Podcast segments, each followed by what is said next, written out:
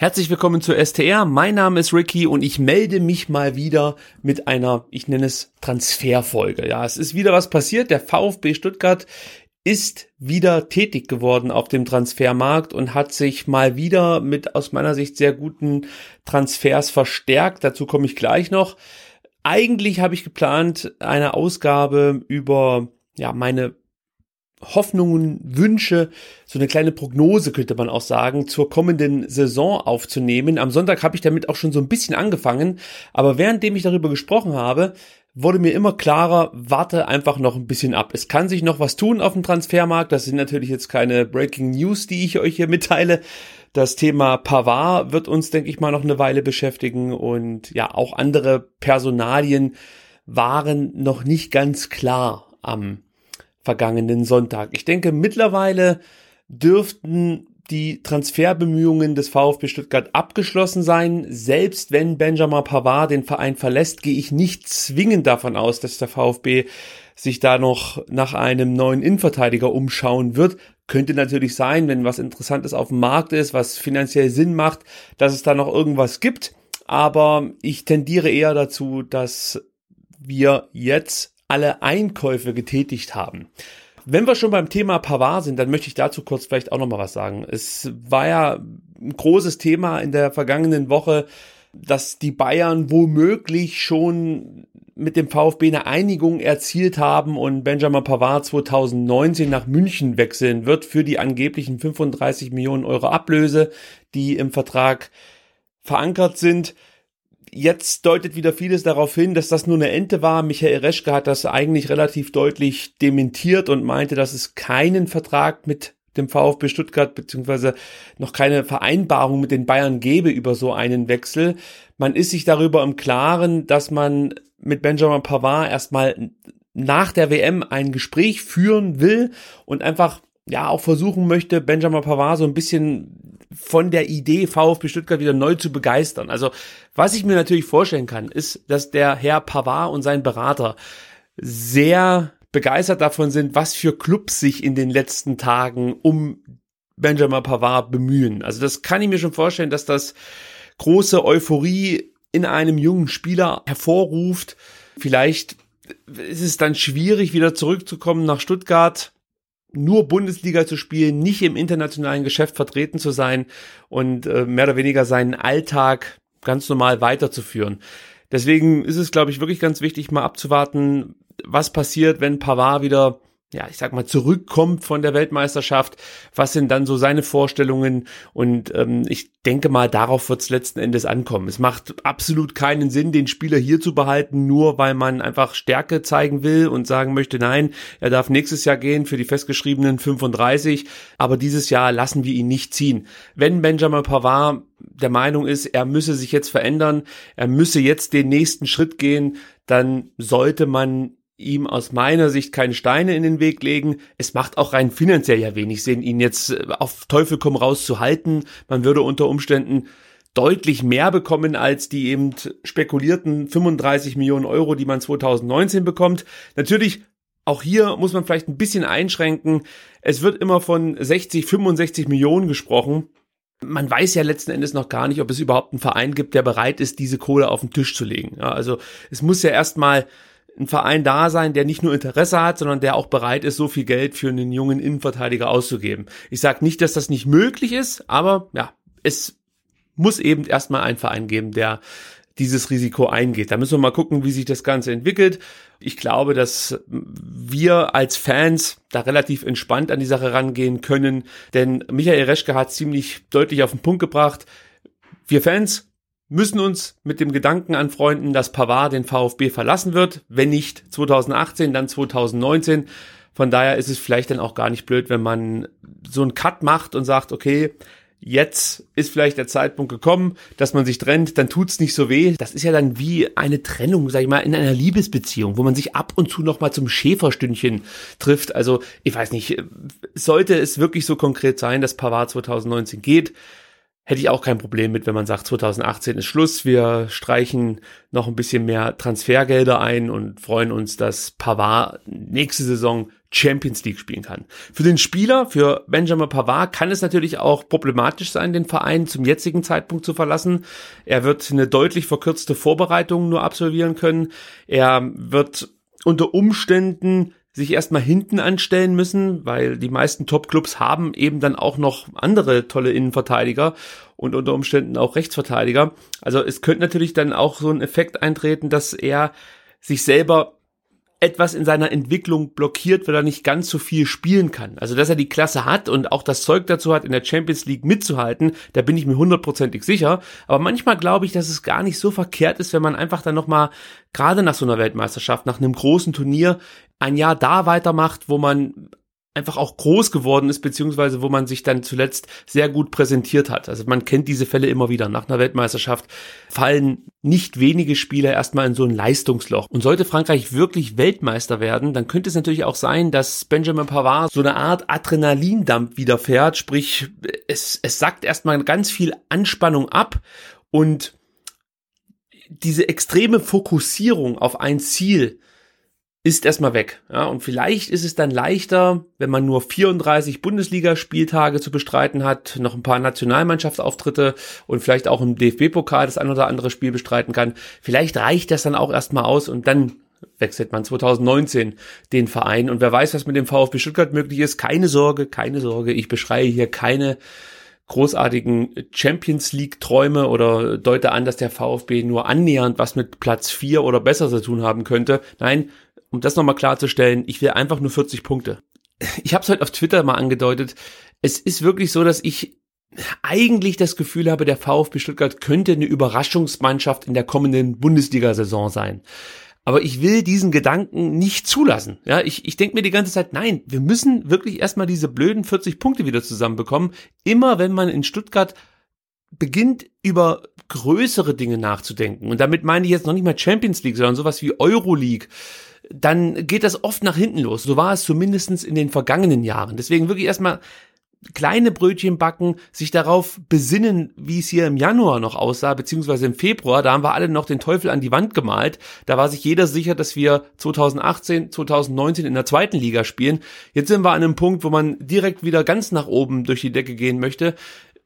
Auch mit Sicherheit nicht alle Fans und mit Sicherheit auch nicht das komplette Team des VfB, also sprich Trainer, Sportvorstand, Präsident etc. Aber so in Teilen merkt man das schon, dass da diese Euphorie mittlerweile Erwartungen schürt, die vielleicht unter Umständen dann nicht eintreffen werden. Und das könnte dazu führen, dass der VfB und sein Umfeld letzten Endes dann wieder unzufrieden ist mit einer eigentlich okayen Saison. Was ich auch noch dazu sagen möchte, ist, dass Michael Reschke eine sehr, sehr ähnliche Meinung vertritt. Also er sagt auch immer wieder bei Presseterminen, bei Interviews, wir müssen auf dem Teppich bleiben und wir müssen vor allem, wenn es mal nicht so gut läuft, zusammenhalten, so wie das auch im Januar und Februar passiert ist. Mit Abstrichen muss man natürlich ehrlicherweise sagen. Also da gab es dann trotzdem wieder alte Stuttgarter Geflogenheiten. Es wurde sich wieder das Maul zerrissen über Trainer, mich eingeschlossen. Ja, auch ich habe damals abgekotzt, dass Taifun Korkut kommt, wobei ich auch hier nochmal klarstellen will, es ging mir nicht um die Person Taifun Korkut, sondern eher um den Ablauf, wie man mit Hannes Wolf umgegangen ist. Und äh, wenn man noch weiter zurückgucken möchte, war ich auch sehr enttäuscht, wie man mit Jan Schindelmeiser verfahren ist. Dass es jetzt alles in eine dann doch positive Richtung steuert, ist mir auch recht. Jetzt weiß ich gar nicht, ob ich all das gesagt habe, was ich zur Personalie Pavard äußern wollte. Ähm, sollte das nicht der Fall sein, dann werde ich es irgendwann in einer folgenden Ausgabe nochmal aufgreifen. Jetzt komme ich mal zu den heute verkündeten Transfers. Da beginnen wir mit einem alten Bekannten, Holger Badstuber, unterschreibt nun doch wieder beim VfB Stuttgart, nachdem er, ja, ich möchte mal sagen, so richtig keinen passenden Verein für sich gefunden hat. Ja, es gab ja die Problematik, dass Badstuber nur für ein Jahr beim VfB unterschrieben hat. Es war so eine Art Win-Win-Situation für beide Parteien. Zum einen konnte Holger Badstuber seine Klasse nochmal nachweisen und der VfB Stuttgart konnte für relativ wenig Geld einen sehr, sehr guten Innenverteidiger für ein Jahr an sich binden. Dann sah es eigentlich ziemlich deutlich danach aus, dass sich die Wege wieder trennen werden. Es war auch zu erwarten. Holger Badstuber hat kein Hehl daraus gemacht, dass er sich selber als Champions League Spieler sieht. Ich habe da immer ein kleines Fragezeichen dahinter gemacht, weil ich aus meiner Sicht glaube, dass Holger Badstuber hier und da einfach ein bisschen die Geschwindigkeit fehlt. Es ist ein hervorragender Spieler, auch von seiner Mentalität her ist es ein großartiger Spieler. Aber manchmal habe ich das Gefühl, dass er sich vielleicht ein bisschen überschätzt. Und es hat mich auch gar nicht gewundert, dass Christian Gentner mir da letzten Endes dann auch nochmal recht gegeben hat, indem man in irgendeinem Interview darüber sprach, dass man Holger Badstuber in der Kabine immer wieder einfangen muss, weil sonst wirklich die Gäule mit ihm durchgehen. Ich bin froh, dass Holger jetzt hier wieder beim VfB unterschrieben hat, gerade auch mit Hinblick auf die Personalie Benjamin Pavard. Das lässt mich doch etwas entspannter in die Saison gehen, weil für mich war immer die größte Befürchtung, dass wir Badstuber und Pavard verlieren. Und das zu kompensieren, da habe ich mir große Sorgen gemacht. Jetzt haben wir zumindestens mal jemanden, der A, eine Menge Mentalität mit in diese Mannschaft bringt, unheimlich viel Erfahrung hat, Klasse hat und sich mittlerweile hier offensichtlich auch so ein Stück weit wieder in den VfB verliebt hat. Ja, das hat Michael Reschke ja auch so ein bisschen angedeutet, meinte, dass Badstuber sich vielleicht selber gar nicht darüber im Klaren war, wie sehr er diesen Verein und sein Umfeld ins Herz geschlossen hat. Also da scheint wieder was entstanden zu sein bei Holger Bartstuber. Er selber hat auch nochmal gesagt, er, er braucht irgendeine Verbindung zu dem Verein, bei dem er spielen möchte.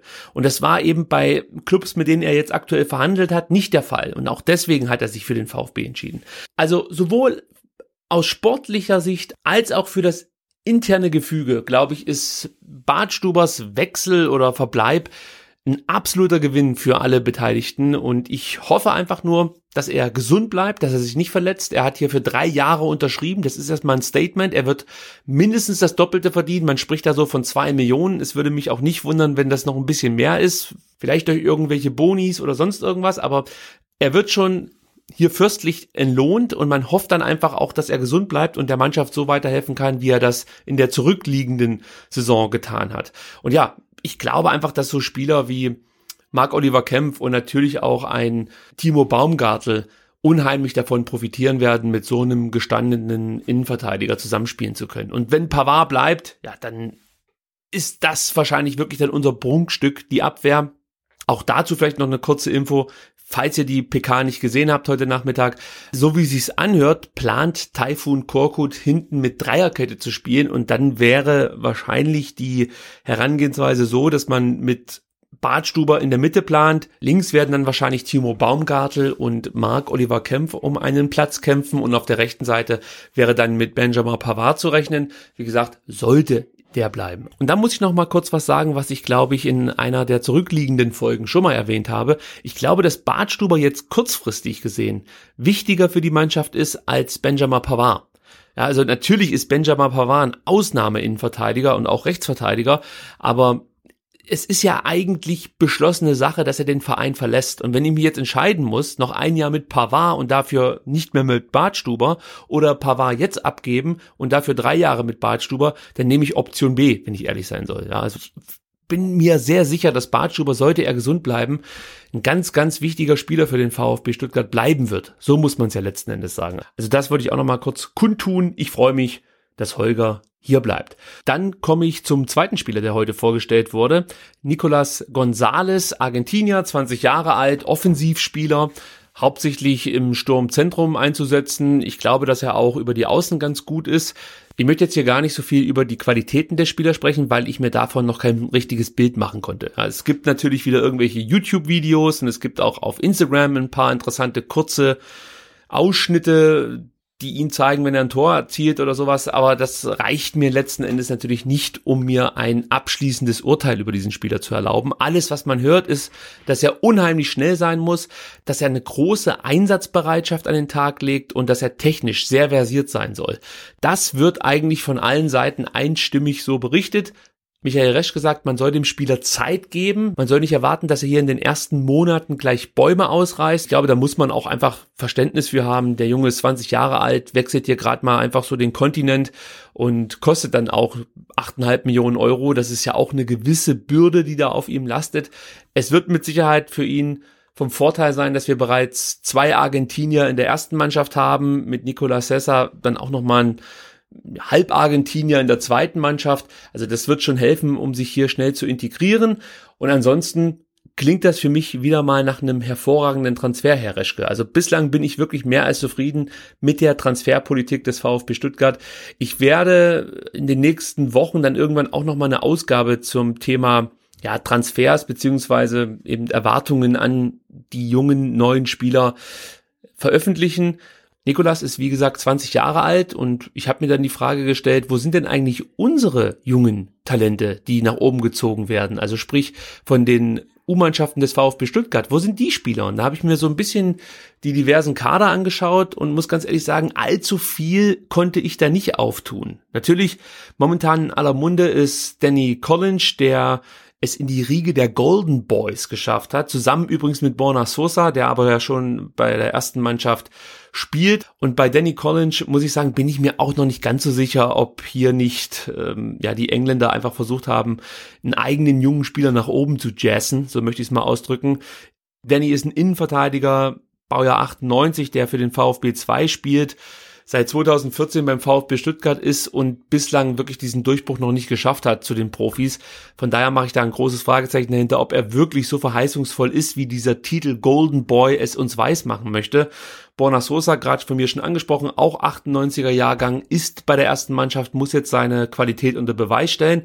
Und dann bist du halt bei Spielern wie Nicolas Cessa, dem ich schon viel zutraue, aber auch er ist schon in Anführungsstrichen ein 96er Jahrgang der jetzt auch seit einer ganzen Weile beim VfB 2 spielt, den Sprung noch nicht geschafft hat in den Profikader. Er durfte mal hier und da reinschnuppern, aber er sticht jetzt einfach nicht heraus und drängt sich nicht unbedingt auf. Jedenfalls hört man das von Leuten, die regelmäßig sich mit der zweiten Mannschaft beschäftigen. Ich habe mir auch ein paar Spiele der zweiten Mannschaft angeschaut. Da ist er mir immer sehr positiv aufgefallen. Aber es ist natürlich nochmal was ganz anderes, wenn man dann bei den Profis trainiert und äh, dann auch zum Einsatz kommt. Von daher vertraue ich da einfach mal auf die Ansichten von Leuten, die sich regelmäßig mit dem VfB 2 beschäftigen. Und dann gibt's natürlich auch noch Leon Dayaku, der aktuell bei der VfB U19 spielt.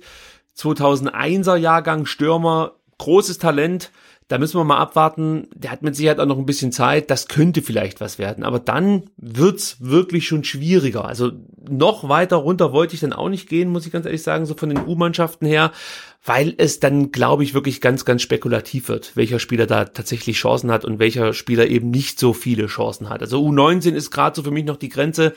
Man hört das immer wieder, dieser Sprung von den Jungen zu den Männern, das ist wirklich ein riesiger Leistungssprung, der da nochmal absolviert werden muss. Und viele Spieler, die in den Jugendmannschaften sehr vielversprechend waren, scheiterten dann an diesem Sprung hin zu den Herren, zu den Profis und man hörte nie wieder von ihnen oder sie verschwanden in irgendwelche Oberligamannschaften, Regionalligamannschaften etc. etc. Ja, also da muss der VfB noch ein bisschen nachlegen. Mit Thomas Hitzesberger wird ja daran gearbeitet, dass wir in Zukunft auch wieder eigene junge Spieler präsentieren können. Ich mache mir jetzt auch noch nicht unbedingt Sorgen um die Jugendarbeit des VfB Stuttgart. Ich bin der Meinung, man muss jetzt einfach den handelnden Personen auch ein bisschen Zeit geben. Das dauert eben eine Weile, bis diverse Reformen greifen. Aber ich hoffe dann schon, dass wir, weiß ich nicht, bis 2022 mal wieder ein paar sehr, sehr verheißungsvolle Talente in der ersten Mannschaft des VfB Stuttgart begrüßen können. Es ist ja jetzt auch nicht so, dass es überhaupt niemanden gibt, der hier beim VfB ausgebildet wurde und jetzt bei den Profis relativ erfolgreich ist. Timo Baumgartel ist da mit Sicherheit als erstes zu nennen. Berkay Özcan muss man anführen. Also es gibt schon Jungs, die sehr wahrscheinlich eine große Karriere vor sich haben. So, das war's dann, glaube ich, auch mit dieser Folge STR. Wie gesagt, in den nächsten Wochen wird es dann noch so eine kleine Vorschau auf die neue Saison geben. Außerdem werde ich am kommenden Freitag in Reutlingen zu Gast sein und werde mir da das erste Testspiel des VfB Stuttgart anschauen. Und ich hoffe, dass ich da am besten noch direkt vorm Stadion auch eine weitere Podcast-Ausgabe aufzeichnen kann. Sollte jemand von meinen Hörern auch in Reutlingen sein, meldet euch ruhig. Ich würde mich freuen, wenn ich mit einem von euch vielleicht über das Spiel so ein bisschen sprechen könnte. Also sollte von eurer Seite Interesse bestehen, kontaktiert mich at Ricky Palm auf Twitter oder eben at VfB STR. Das sind die Twitter-Handle, unter denen ihr mich erreichen könnt. Das war's. Ich bin durch. Wenn es euch gefallen hat, lasst einen Daumen auf YouTube da, beziehungsweise wenn ihr über iTunes hört, würde ich mich über eine 5-Sterne-Bewertung freuen. Ich wünsche euch noch einen schönen Dienstagabend und wir hören uns demnächst wieder. Bis dahin. Tschüss.